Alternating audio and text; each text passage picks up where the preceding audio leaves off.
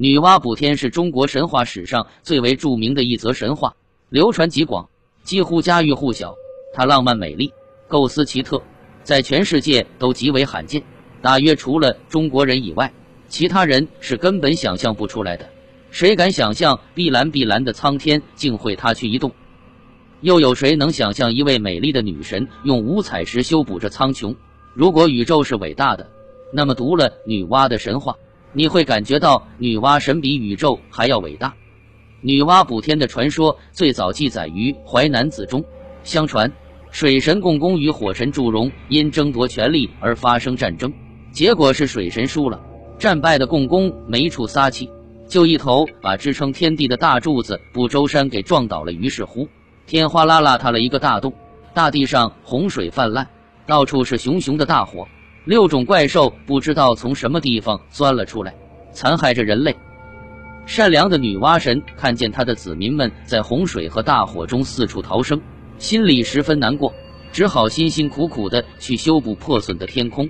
因为当时的天空已经倾斜了，于是女娲又亲自将一只巨大的龟捉来杀掉，砍下了它的四条腿，支撑在天的四面，把倾斜的天给扶正了。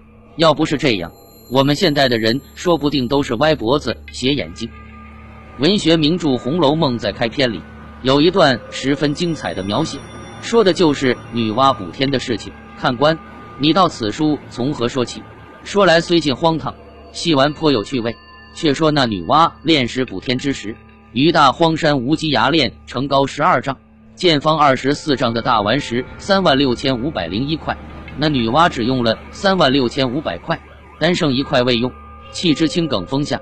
谁知此时自经锻炼之后，灵性已成，自来自去，可大可小。因见众石俱的补天，独自己无才，不得人选，遂自怨愧，日夜悲哀。后来这块无才去补苍天的顽石，在青埂峰下滚来滚去，偶遇绛书仙草，于是引出了一段情意绵绵、泪洒纷纷的感人故事。女娲是人类的创造者。我们以前曾提到过他团土造人的事迹，现在他又补好了苍天，对人类来说真是功德无量。所以关于女娲的事迹流传甚广，并演变成一系列的社会风俗。明代人杨慎在《同品中记》宋以正月二十三日为天穿日，言女娲是以是日补天，俗以兼并至屋上，名曰补天穿。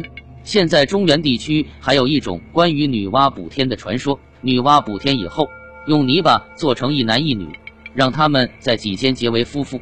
有一年，在过大年的时候，夫妻俩为了感谢女娲，做了很多的年巴送给她。女娲只收了一点，说：“我用了三万六千块石头补天，有一些缝没有合，你们把这些年巴带回去，在正月二十日把它吃掉，便可以将天上的缝补严。”从此以后，中原地区有了过年吃年巴的习惯。而且中原至今还传颂着这样的民谣：二十把八尖，吃了好补天；麦子结霜掉，谷堆冒尖尖。竟然把吃补天的尖巴作为祈祷神灵保佑、祝愿来年五谷丰登的象征。中国历史上关于女娲补天的传说，单独见于女娲的事迹，没有和其他神的神迹相混合。从神话的主干补天来看，也没有后人添加复杂的任何痕迹。关于女娲补天神话出现的时间，那就很难说了。大约在文字出现以前，它就广泛流传于原始部落之中。八十年代以来，我们在进一步挖掘辽西红山文化的时候，曾发现一个表面像小山的建筑。剥开来一看，原来它是一个大祭坛。这个祭坛一共分三层，小摩顶上面竟然有一千多支炼铜用的干锅。为什么要用干锅来祭祀神呢？有一种意见认为。这个祭祀的主题就是女娲补天。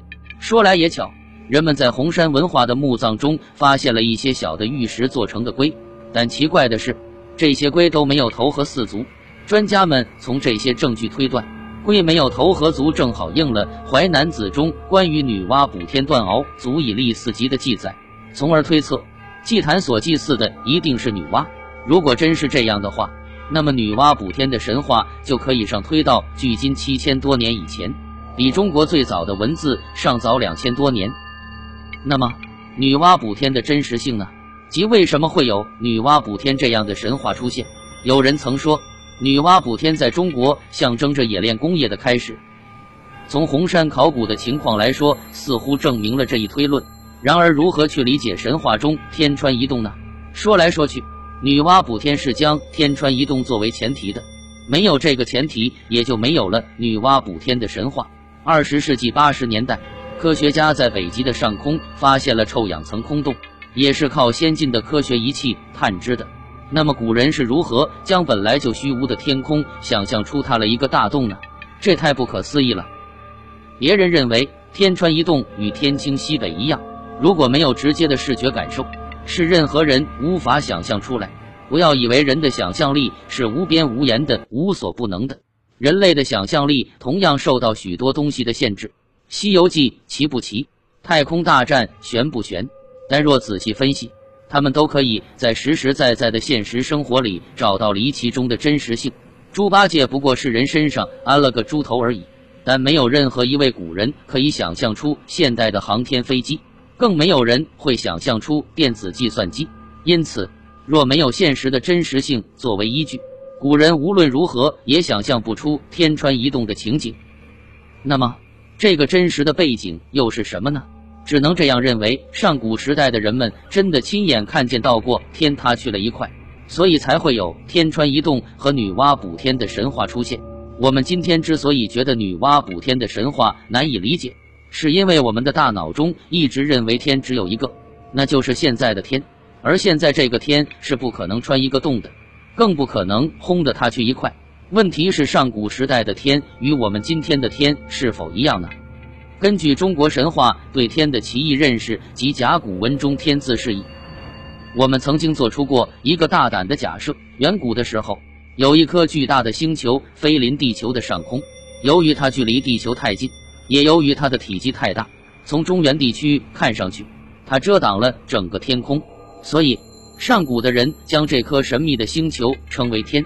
它实际上就是现在的月亮。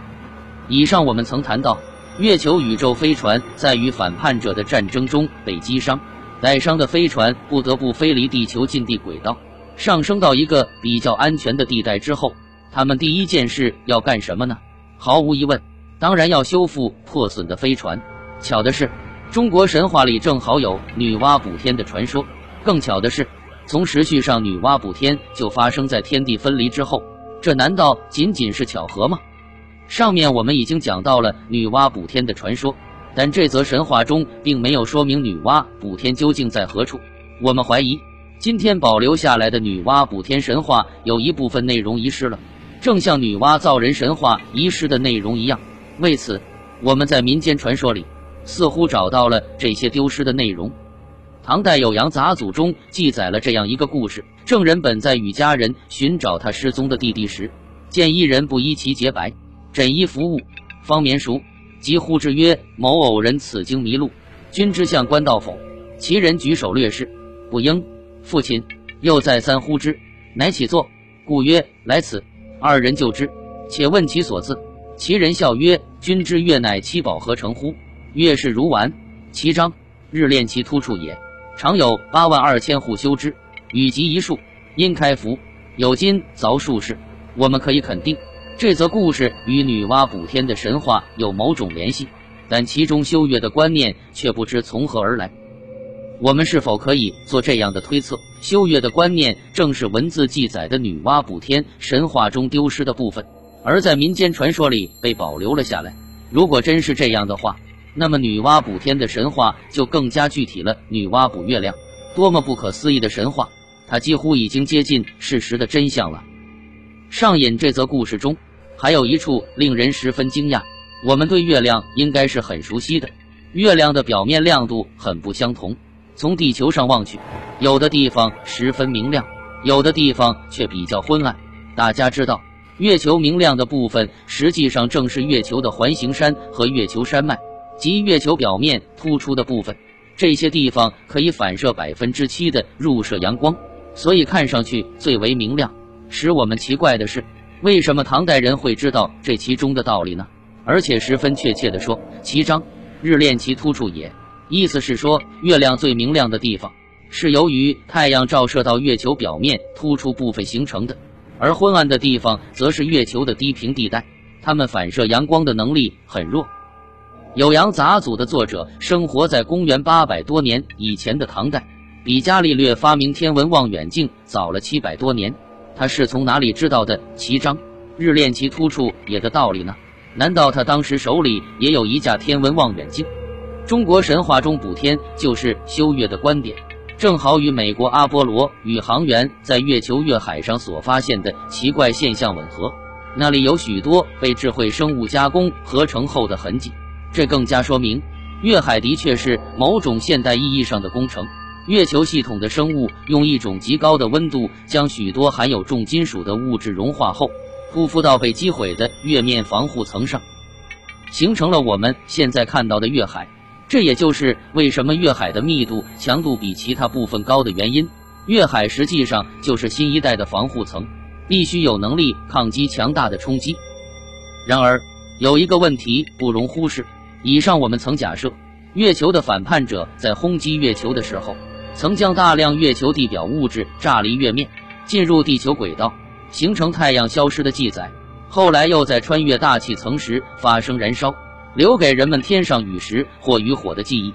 如果说现在月海部分曾经是环形山，那也在战争中被大量炸离了月球，那么形成一千一百二十五万平方公里的月海物质又是从哪里来的呢？如果说这些物质来自月球内部，那么月球是空心体的假说就不能成立。如果说这些物质来自月表的其他部分，我们又没有发现取出这些物质遗留下来的痕迹。再说，月球个头太小，根本没有多余的物质形成那么大一片月海，因而我们只能这样认为：形成月海的物质来自于月球以外，它很可能不是我们太阳系，甚至不是我们银河系里的物质。说明这一观点的证据，就是为什么月海岩石及土壤有一些比太阳系还要古老的问题。到此，一定会有人提出这样的问题：形成月海的物质是怎么来到月球上的呢？又是怎么融化后匍匐成月海的呢？这些都是谁干的？我们的回答肯定出乎你的意料之外，他们与历史上的十日并出有关。